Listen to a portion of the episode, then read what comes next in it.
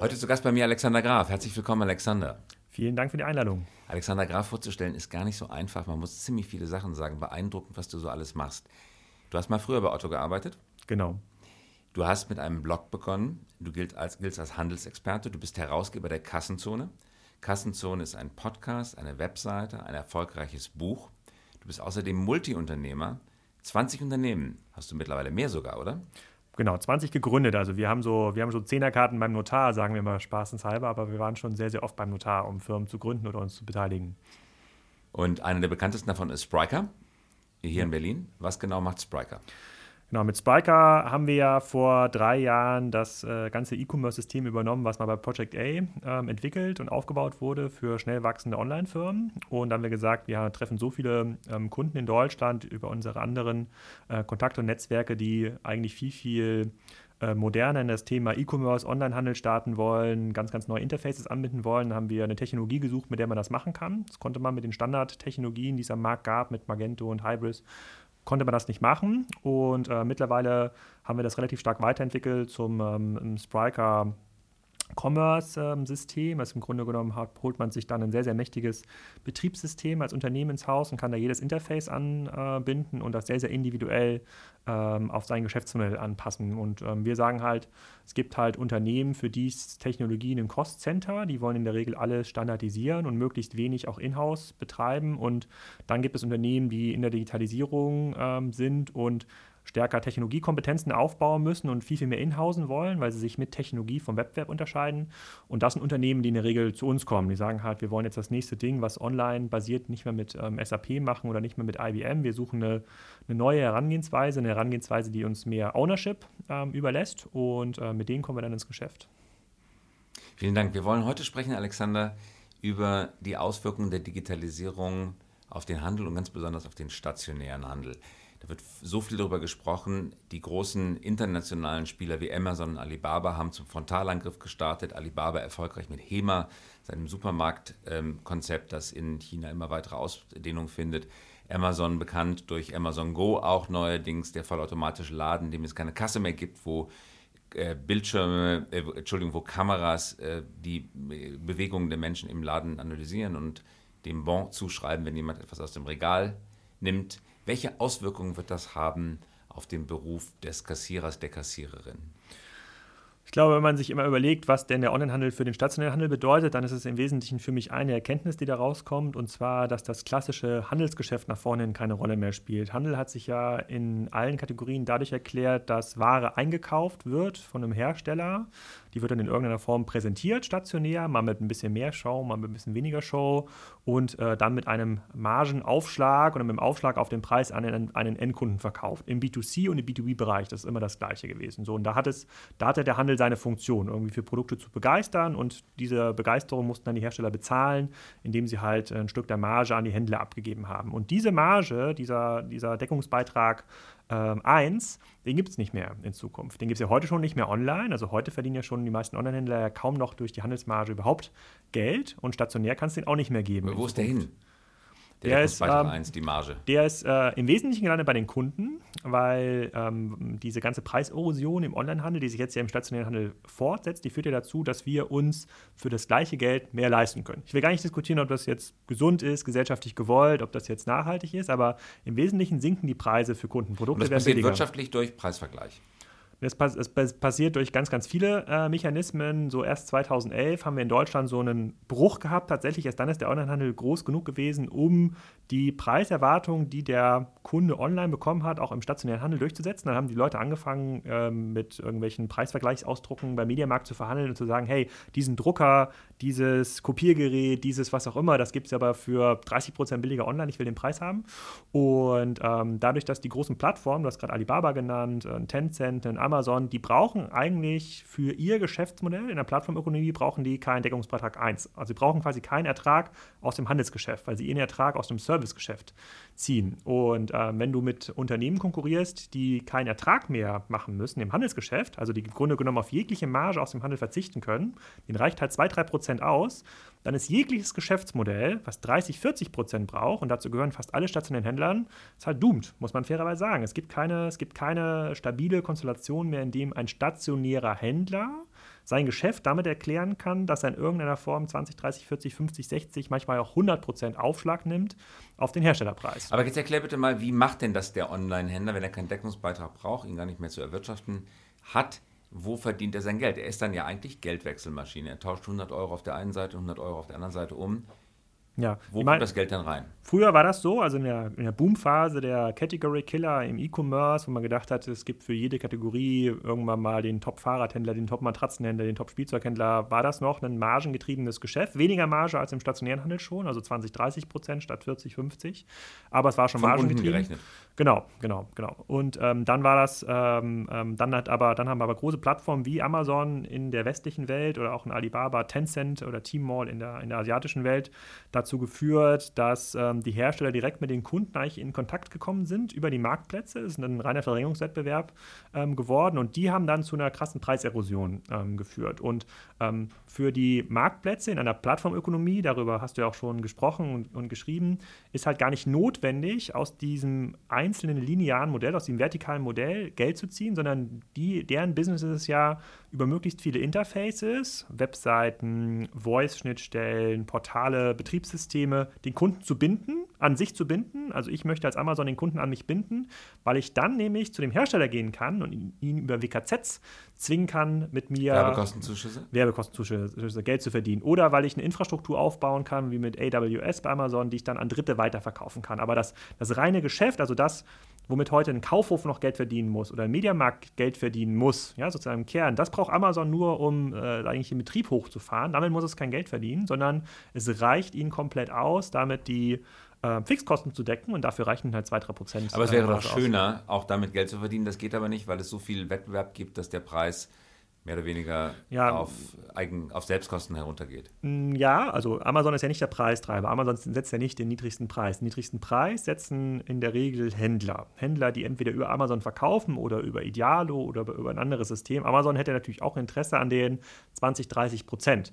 Dadurch, dass Sie aber 100% aus Kundenperspektive denken, sagen Sie, okay, wir verzichten auf diese Marge. Ne? Wir sorgen einfach nur dafür, dass der Traffic bei uns bleibt. Das ist unser Geschäft. Wir wollen den Kunden binden.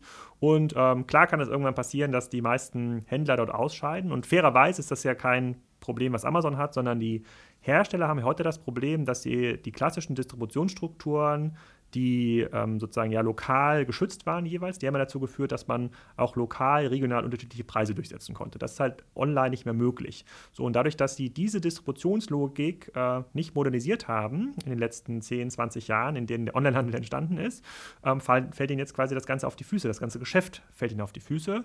Händler versuchen sich dann mit hanebüchenden Maßnahmen noch ein bisschen Traffic zu erkaufen oder Umsatz zu erkaufen, Im indem Netz? sie halt, ja, indem sie halt den, versuchen, den niedrigsten Preis zu zu gehen, in der Hoffnung, dass der Kunde dann ähm, bleibt, also dass der loyal ist. Hat sich auch nicht erfüllt bei keinem Händler online. Also die Online-Kunden sind nicht loyal. Also wenn man sie immer wieder kaufen muss über Facebook und Google und über Gutscheinkampagnen aus E-Mail, sozusagen dann sind die Neukundengewinnungskosten fast gleich mit den äh, Bestandskundenaktivierungskosten. So, und das führt natürlich dann dazu, dass einfach die Größen übrig bleiben. Das sehen wir ja gerade. Gerade entsteht ja quasi das Oligopol oder Monopol. Ähm, es gibt ja noch einen großen marktbereinigenden Effekt, der uns voraussteht. Ähm, und zwar die stationären Händler, die heute eigentlich noch aus diesem alten Geschäftsmodell basieren, die noch Geld verdienen müssen aus dem Deckungsbeitrag 1, die damit nämlich ihre Miete bezahlen müssen, ihr Personal bezahlen müssen. Die haben halt ein riesiges Problem und das ist stationär ja immer noch fast 90 Prozent des Handels, der so gemacht wird. Aber da sehe ich für die nächsten zwei, drei Jahre fairerweise schwarz. Und das sind welche Händler? Mediamarkt, Saturn, Kaufhof, das sind, Karstadt. Das sind erstmal alle klassischen horizontalen Händler, also die einen sehr, sehr kleinen Teil äh, selbstproduzierter Ware haben oder äh, Eigenmarken haben. Also, dazu, also klassisch vertikale Händler wäre zum Beispiel so ein Decathlon oder ein Ikea. Die haben noch nicht das große Problem, das kommt auch, aber die haben noch einen, äh, die kontrollieren quasi ihren eigenen Absatz und haben auch nicht das Preiserosionsproblem. Aber alle anderen, die 60, 70, 80, 90 Prozent Fremdmarkenanteil haben, also von Herstellern kaufen und an Endkunden verkaufen, und das sind fast alle Händler, die wir auf der Straße sehen. Dazu gehört ein Piken Kloppenbock im Fashion-Bereich, die auch nicht mehr wissen, wo ihnen der Kopf steht. Dazu gehört auch ein Thalia, Hugendubel und Co. Die müssen jetzt alle anfangen, ihr Geschäft umzustellen. Tun sie ja auch. Sie versuchen ja auch Serviceerlöse zu ähm, erwirtschaften, aber immer dann, wenn die Modelle sehr stark gefangen sind in dem alten Handelsmodell, das ist insbesondere für Verbundgruppen der Fall, die können sich nicht so schnell ändern, dann wird es sehr, sehr problematisch, ja. Serviceerlöse bedeutet was genau?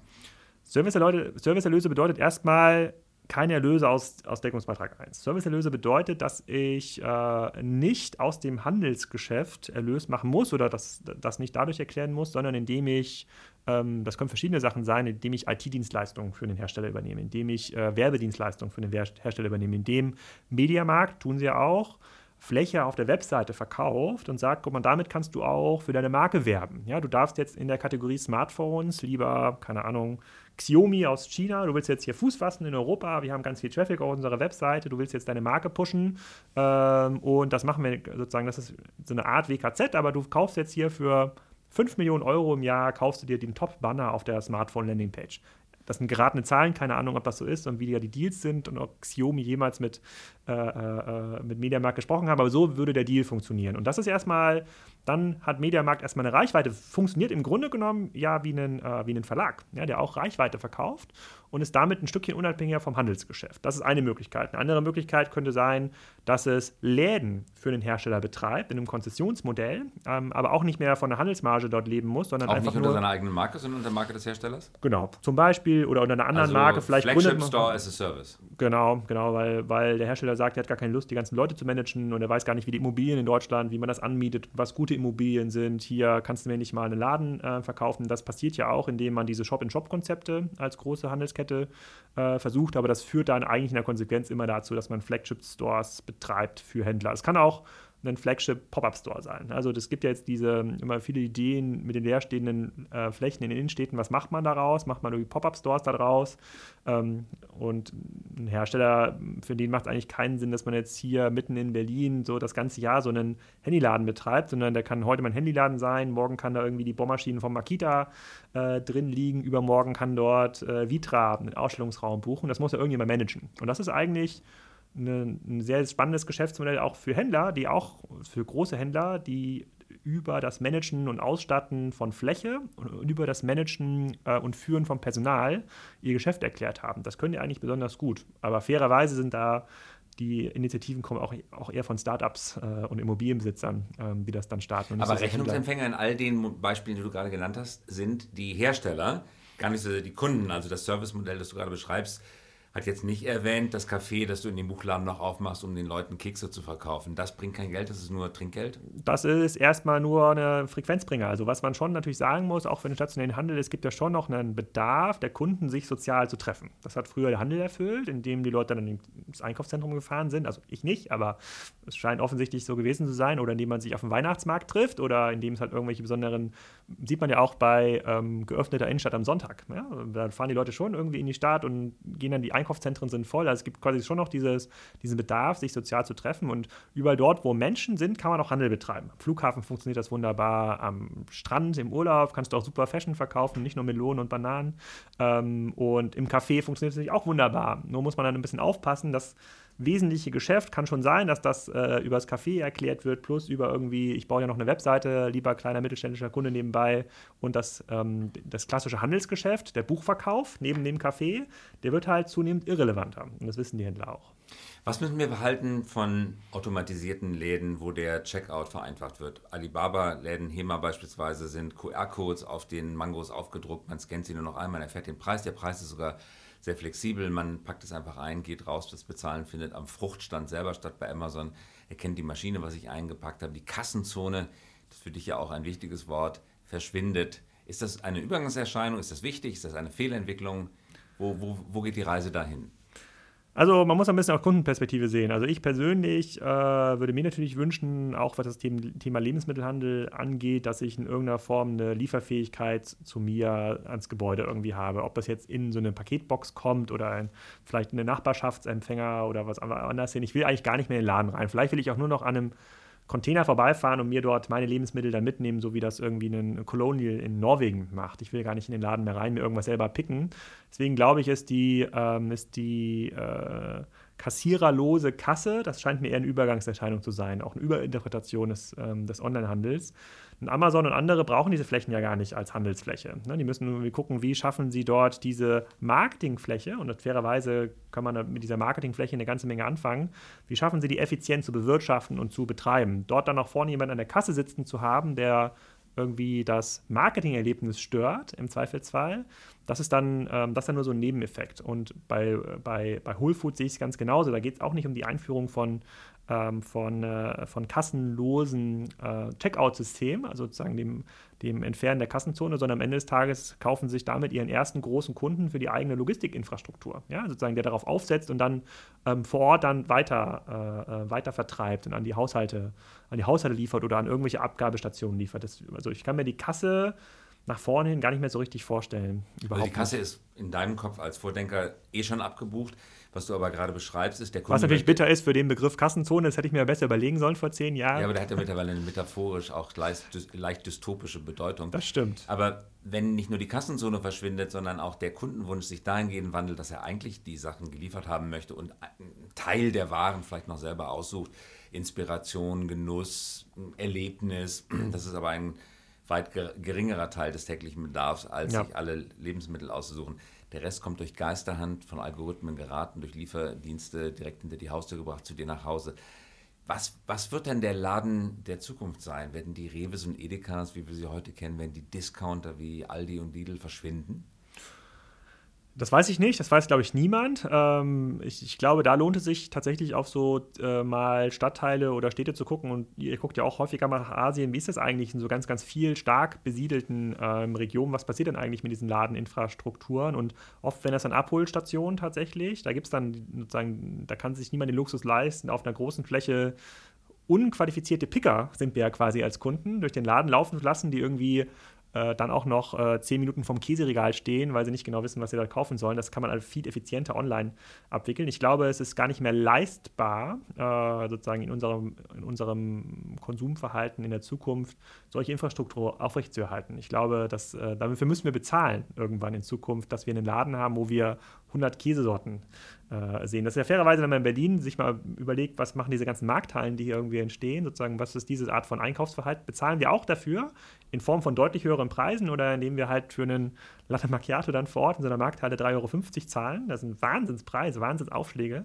Wahnsinnsmargen und ähm, dort ho holen wir uns das Kauferlebnis, dass wir so eine Art, dass wir selber Pick und Pack machen als Kunde, sozusagen, und die Logistik, also noch dahin fahren, ähm, daran kann ich, das kann ich mir nicht vorstellen. Und ähm, ich glaube, das kann man am ehesten studieren in Regionen, ähm, äh, wo A, Kunden sind, die schon sehr, sehr stark digital konsumieren. So, da, ich glaube, ist Berlin schon ganz spannend. Dafür könnte auch die Innenstadt von Hamburg äh, ganz spannend sein, wo die Logistik schon ausgebaut ist. Da sind wir, glaube ich, in Deutschland beim Thema Lebensmittel noch ganz hinten an. Da müssten wir eher nach Asien schauen. Und dort kann man sich, glaube ich, anschauen, was im Laden passiert. Ich glaube nicht, dass es den in Zukunft noch gibt, ja.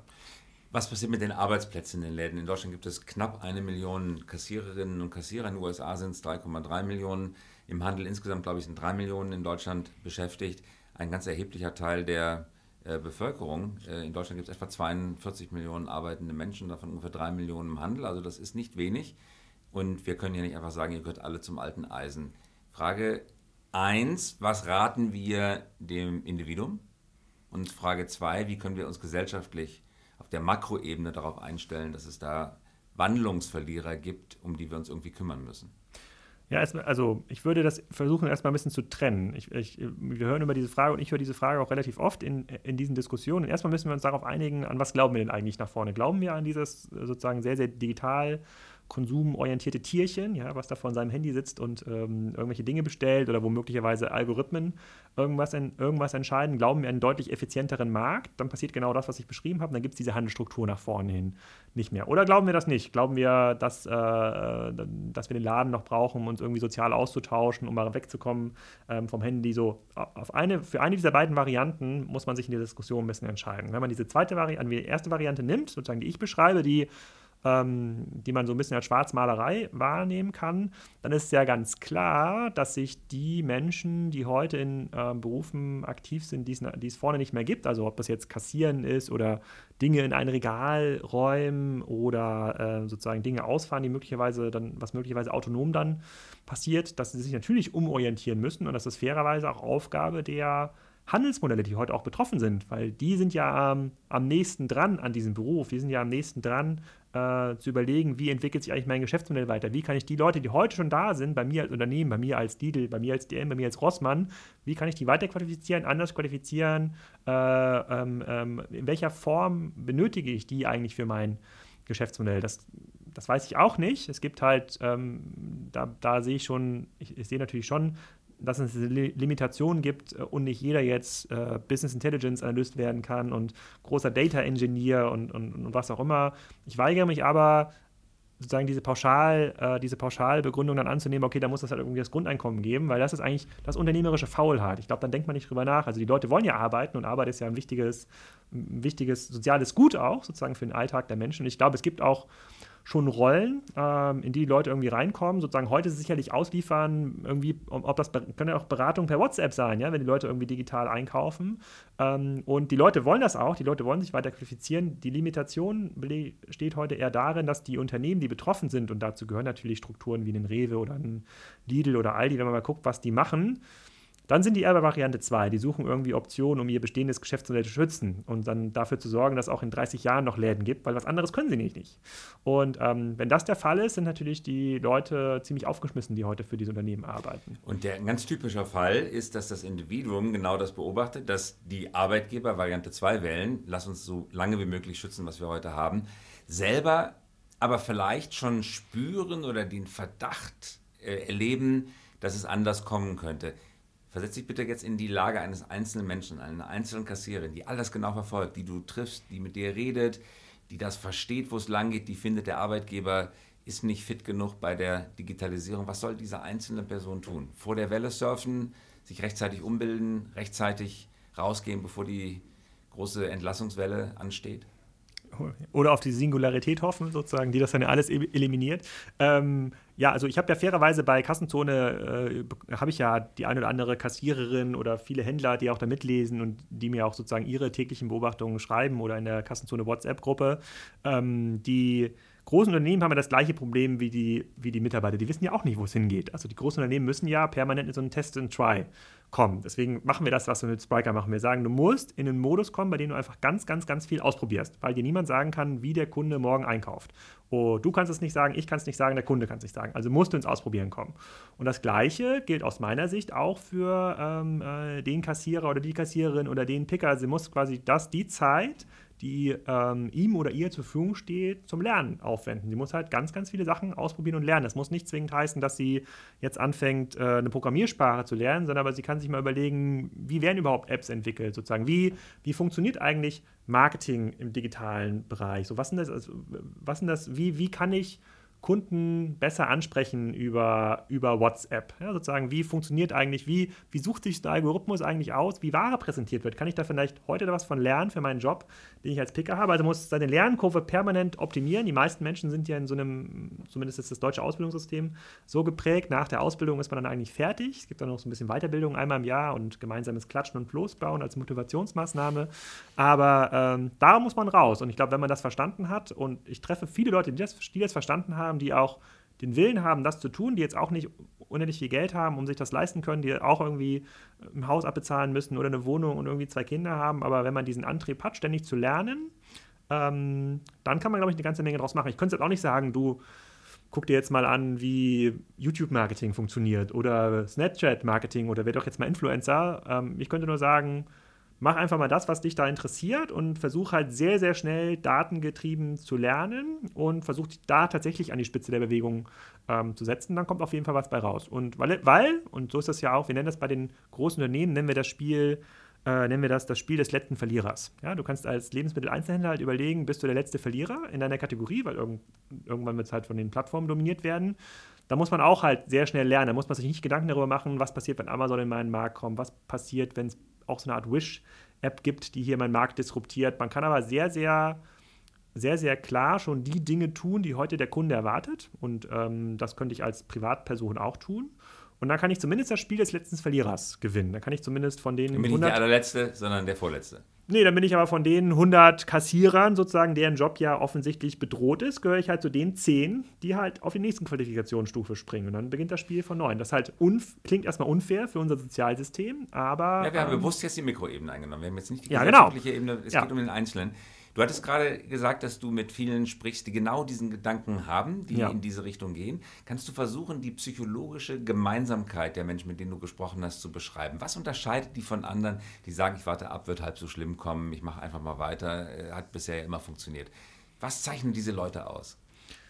Ja, das ist, also fairerweise hat das nichts mit der Einkommenssituation zu tun. Also ich treffe ja Leute in verschiedensten Einkommenssituationen, irgendwie so Händler, die irgendwie so einen Laden betreiben mit ein, zwei, äh, ähm, mit ein, zwei Angestellten, Buchhalter oder auch ähm, ähm, ja, Kassierer oder Putzfrauen, mit, sozusagen, mit denen ich mich genau über das Gleiche unterhalten, aber auch Manager.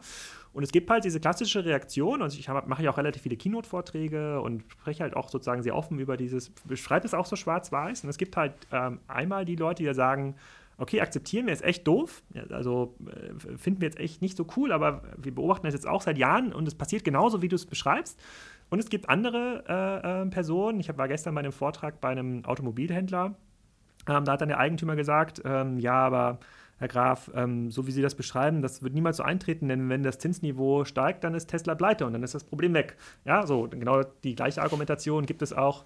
Äh, ja, genau, wir lachen darüber, sozusagen, aber so denken die. Und genauso denken natürlich, äh, sozusagen, denken natürlich auch dann Menschen auf der, wie du es jetzt halt, Mikroebene, die sagen dann, naja, glaube nicht dran, verstehe ich nicht, ist irgendwie alles zu wild, ich habe da keinen Zugang zu, ich habe vielleicht keine Zeit äh, und die ignorieren es dann tatsächlich. Aber ähm, die Leute, die das gut verdauen können, sind ähm, tatsächlich Leute, die irgendwie wach sind. Das hat auch nichts mit dem Ausbildungsstand zu tun, sondern die einfach sehr, sehr sauber, sehr oft reflektieren. Die, die besonders Grundvertrauen haben, Urvertrauen.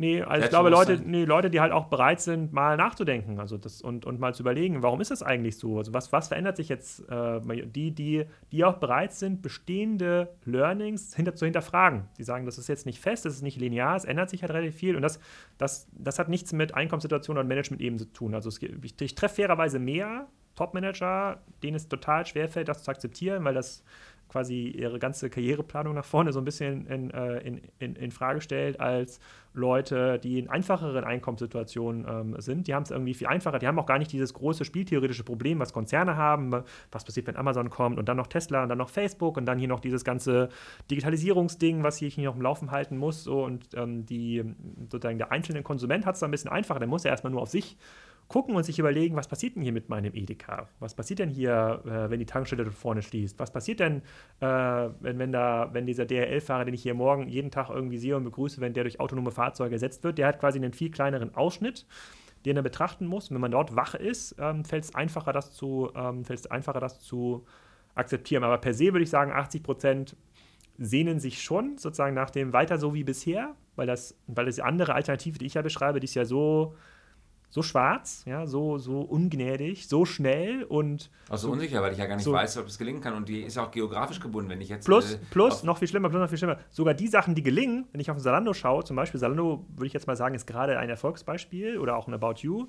Aber auch die stehen ja genau unter dem gleichen Druck. Ist ja überhaupt nicht gesagt, dass das in fünf Jahren noch so ist, sondern in fünf Jahren kann das auch wieder ganz, ganz anders, äh, ganz, ganz anders aussehen. Das heißt, sogar wenn ich mutig bin, ja, als Kassierer und was ganz Neues mache und mir richtig, richtig doll Mühe gebe, kann das in drei Jahren auch wieder zum, ähm, zum, äh, zum Scheitern führen. Plus es kann sein, dass deine neue Aufgabe tatsächlich weniger bezahlt und dich sozial schlechter stellt als deine alte Aufgabe. In der inneren Hierarchie von Laden äh, Geschäften sind ja Kassierer relativ weit oben angesiedelt, auf jeden Fall weiter unten als die, äh, weit weiter oben als die Regalpfleger. Ja. Ich habe gerade gestern mit Karl Benedikt Frey gesprochen, dem Oxford-Professor, der sehr viel äh, empirische Forschung zum Thema äh, Arbeitsmarktverwandlung durch Digitalisierung anstellt.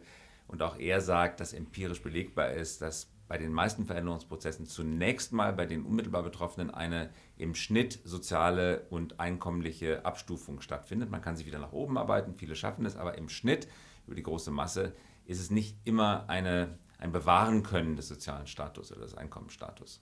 Ja, das, das, würde ich 100% unterschreiben. Und ich, ich zeige immer ein Video in meinen Vorträgen von äh, Gary Vaynerchuk. Der hat einen ganz witzigen, der, der sagt immer ganz lustige Sachen äh, in die Kamera. Und der hat auch mal so einen äh, Vortrag gemacht oder so einen Ausschnitt habe ich da mal gezeigt. Und da sagt er, naja, pass mal auf, ich war mal der, ich war mal der YouTube-Star schlechthin. Ja, ich war quasi der Typ, der das größte Weinblog auf YouTube betrieben hat. Und heute weiß ich auch nicht, äh, äh, ähm, warum irgendwie diese lustigen Einhornfilter bei Snapchat funktionieren. Mag ich auch nicht, aber ich muss es probieren. Und er erklärt halt damit, und das finde ich halt sehr eindringlich, digitales Wissen und digitales Handwerk hat eine sehr, sehr kurze Halbwertszeit. Ja, sozusagen SEO und SEA-Strategien von Salando, mit denen sie ja 2008, 2009 groß geworden sind, als klassische Suchmaschinenarbitrage noch funktioniert hat, sind heute wertlos. Ja, Blognetzwerke, die man damals aufgebaut hat, sind heute wertlos. YouTube-Optimierungsstrategien von Gary Vaynerchuk sind heute wertlos.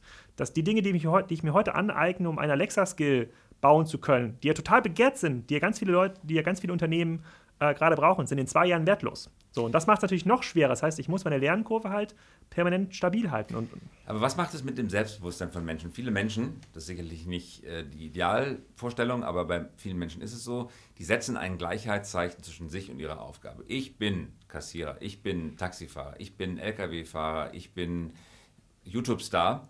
Und wenn die rechte Seite der Gleichung verändert wird, schlägt das über das Gleichheitszeichen direkt auf ihre Selbstdefinition des eigenen Ichs und dann empfinden sie das als Kränkung. Und dann tut es richtig weh, weil sie das Gefühl haben, sie werden herabgesetzt, ist nicht mehr wert, was sie vorher waren. Wie kann man diesem Kränkungsgefühl entgehen, diesem Gefühl, dass all das, was ich bisher gemacht habe, irgendwie wertlos war, wertlos ist, wertlos sein wird und ich mich komplett neu erfinde? Wie, wie hält man diesen disruptiven Einschlag von der eigenen Seele fern?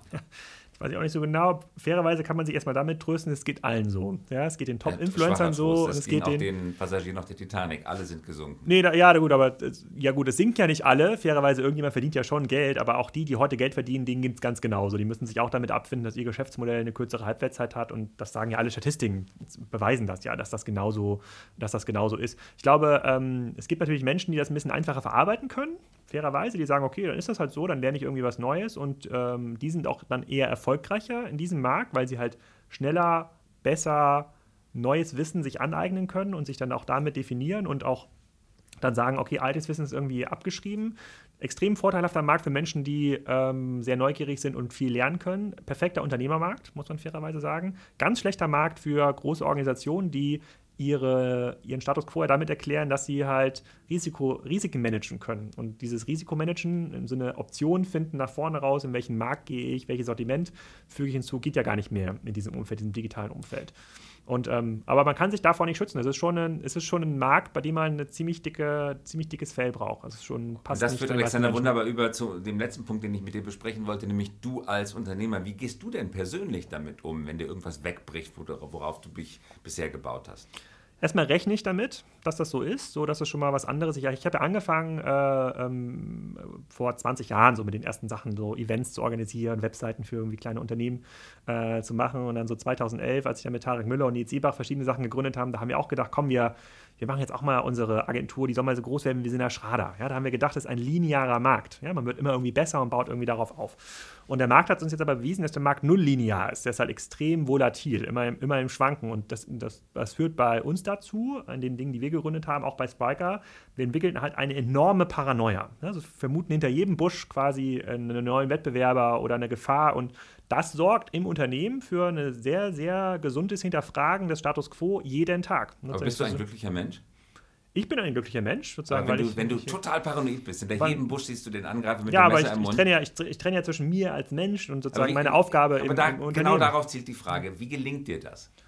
Ja, A, indem ich meine Familie im Mittelpunkt stelle. Ich wohne auf einem Bauernhof mit äh, Oma und Opa und zwei Kindern und sozusagen habe halt auch Freizeit, wo ich irgendwann einen Zaun bauen kann oder indem wir unsere Rinderherde sozusagen um den Busch treiben. Das halt sozusagen, das ist halt meine, meine Erdung. Sozusagen, ich sehe. Ähm, in Brandenburg? Ähm, nee, in Schleswig-Holstein. Ich wohne in der Nähe von Kiel. Aha. Und die, ähm, ähm, das hilft mir halt total. Und ich weiß ja, dass die Dinge, die ich heute mache, dass ich werde in zwei, drei Jahren andere Dinge machen und bereite mich auch darauf vor. Auch Spriker wird sich halt permanent verändern und muss sich auch mit dem Markt verändern, weil ähm, Stillstand ist in einem Markt, der kurze Halbwertszeiten hat, halt tödlich. Das weiß ich. Das ist ja unser Vorteil, weil die meisten größeren Wettbewerber natürlich total ihre Legacy äh, festhängen. Das hilft uns natürlich total. Und uns hilft es auch, das zu wissen. So, und damit kann ich extrem gut, äh, damit kann ich extrem gut ähm, umgehen. Also du trennst deine Persönlichkeit von den Sachen, die du machst. Die empfindest ja. du nicht als konstitutiv für dein Selbstverständnis. Gar nicht, nein, gar nicht. Und, und, ich bin halt Kaufmann. So, ob ich jetzt Software verkaufen würde oder, oder Schweinehälften oder Türbesch Türbeschläge, so der Markt ändert sich halt permanent. Das wird, ich werde ich werd in Zukunft irgendwas anderes kaufen, anbieten. Vielleicht ist es dann irgendwie, muss man Wissen äh, paketieren. Ich habe jetzt den Vorteil, ich, ich habe früh angefangen, mir selber dieses Wissen anzueignen und selber auch über kassenzone.de halt viel zu lernen und viel zu reflektieren. Also Blogs schreiben war für mich mein persönliches Studium, halt ausführlich Geschäftsmodelle zu analysieren und irgendwie die, die für Dritte zu reflektieren das zahlt sich jetzt gerade aus und ich weiß halt, das wird sich halt permanent schieben und irgendwann äh, ähm, kommt natürlich auch mal die, die, GAFAs aus Asien, das Batman, ja, Baidu, Alibaba und Tencent kommen auch nach Europa und werden hier auch eine ganze Menge ähm, ähm, aufmöbeln. Für uns hat sich in den Unternehmen halt, es gibt halt so zwei Kriterien, die halt nur noch wichtig geworden sind nach vorne. Das eine ist Kundenzugang. Unsere Kunden sind B2B-Kunden, ähm, ähm, die wir wir müssen die kennen, wir müssen die ansprechen können, wir müssen die über verschiedene Kanäle auch sozusagen sehr, sehr gut äh, verwalten können. Das ist eine, da investieren wir sehr viel Zeit drin. Und das andere ist äh, Handlungsgeschwindigkeit. Also äh, Handlungsgeschwindigkeit bedeutet, dass wir unsere Unternehmen schnell verändern können, dass wir die, unsere Produkte halt schnell anpassen können. Und Handlungsgeschwindigkeit führt interessanterweise dazu, dass wir ähm, relativ kooperationsavers geworden sind. Also immer dann, wenn man ganz, ganz viele Stakeholder an den Tisch bringen muss, wie bei Verbundgruppen zum Beispiel oder wie bei großen Handelskooperationen, wird es viel langsamer. Wird es viel langsamer und Geschwindigkeit ist der einzige Erfolgsfaktor in unserem in unserer Also Umfeld. eigene Leute, kleines agiles Team. Kontrolle im Wesentlichen. Kontrolle, Kontrolle. über das, was wir tun. Mhm. Synchronisiert, äh, synchronisierte Vorstellungen, ein gemeinsames Gefühl, wo es langgehen soll. Gar nicht synchronisierte Vorstellungen, weil sozusagen das, das würde ja gar nicht dazu passen, dass man jeden Tag neu lernen muss, aber äh, die gemeinsame Erkenntnis, dass sich jeder jederzeit sozusagen hinterfragen äh, lassen muss und dass halt jede qualitative Diskussion durch quantitative Daten äh, sozusagen ausgetauscht wird nach vorne. Also Bauchgefühl zählt nicht. Haben wir immer schon mal so nicht. gesagt, funktioniert auch nicht. Nee, Ganz im nicht, Gegenteil. gar nicht. Sondern gib mir die Daten und dann können wir es machen. Und dann, Genau. Das ist auch egal, was- Wenn du jetzt sagst, dass du 20 Firmen hast, wo kommst du an den Punkt, wo du sagst, darauf gründe ich jetzt auf diesem Punkt eine neue Firma, statt genau das jetzt in die alte Firma mit reinzunehmen? Am Ende des Tages ist es auch da, Handlungsgeschwindigkeit und Kundenzugang. Ne? Wenn wir, wir, haben, ähm, wir haben zum Beispiel mit eTribes ein relativ großes Beratungsunternehmen, schon seit 2011 hat das erstmal eine Marke und dann haben wir das irgendwann ausgegründet und dann haben wir irgendwann gemerkt, es kommen irgendwie so viele Anfragen zum Thema Amazon, äh, Vendor-Management, sozusagen Amazon-Optimierung, das passt zu diesem ganzen strategischen Kram gar nicht mehr hinein. Das, sozusagen, das nimmt uns komplett die Luft zum Atmen im Strategiebereich und das hat dann zur, zur Gründung von Faktor A ähm, geführt, äh, die jetzt in Köln sitzen, jetzt auch über 100 Mitarbeiter sind und das Ganze dort machen. Das ist, ähm, wir, wir investieren auch gar nicht sozusagen in externe Sachen. Das sind einfach Dinge, die sich aus unserem Alltag ergeben und wir gründen jetzt auch gar nicht aktiv und suchen jetzt ag aggressiv nach was nach was Neuem, ähm, sind da auch äh, sozusagen die, die Frequenz hat auch abgenommen, muss man fairerweise sagen. Wir hatten da so eine wilde Phase, so 2012, 2013. Ähm, aber äh, grundsätzlich sehen wir das genauso, wie wir es den Kunden sagen, mit denen wir zusammensitzen und überlegen uns, haben wir noch den relevanten Kundenzugang, haben wir ein relevantes Produkt und können wir uns schnell genug verändern. Und wir können halt immer sagen, was machen wir eigentlich besser, was ist eigentlich unser USP und viele Händler, und das schließt vielleicht auch so ein bisschen diesen Kreis von vorhin, viele Händler können das halt nicht mehr sagen. Viele Händler können nicht sagen, warum soll der Kunde bei dir kaufen und nicht bei Wish und nicht bei Amazon. Und dann kommen immer nur Gewohnheitsantworten. Ja, weil wir sind schon lange hier, weil wir haben irgendwie guten Service und wir haben nette Mitarbeiter. Das sind alles keine Kriterien, die sich in einer Plattformökonomie gegenüber dem Kunden ähm, als differenzierend aus, ausstellen. Es geht um Preis, Angebot, Verfügbarkeit innerhalb eines Convenience Layers, den Amazon momentan am besten abbildet. Und Unternehmen, die nicht sagen können, warum der Kunde dort kaufen soll, morgen, das, dazu gehören die meisten Unternehmen, wenn wir hier durch die Straße gehen und das mal gemeinsam testen, die haben es halt schwer. Und ich kann Ihnen das auch nicht sagen, warum der Kunde dort morgen kaufen soll. Das müssen die Unternehmen schon selber wissen. Das war super spannend. Alexander, ganz herzlichen Dank, dass du hier warst. Vielen Dank. Und wir hören uns wieder in der kommenden Woche.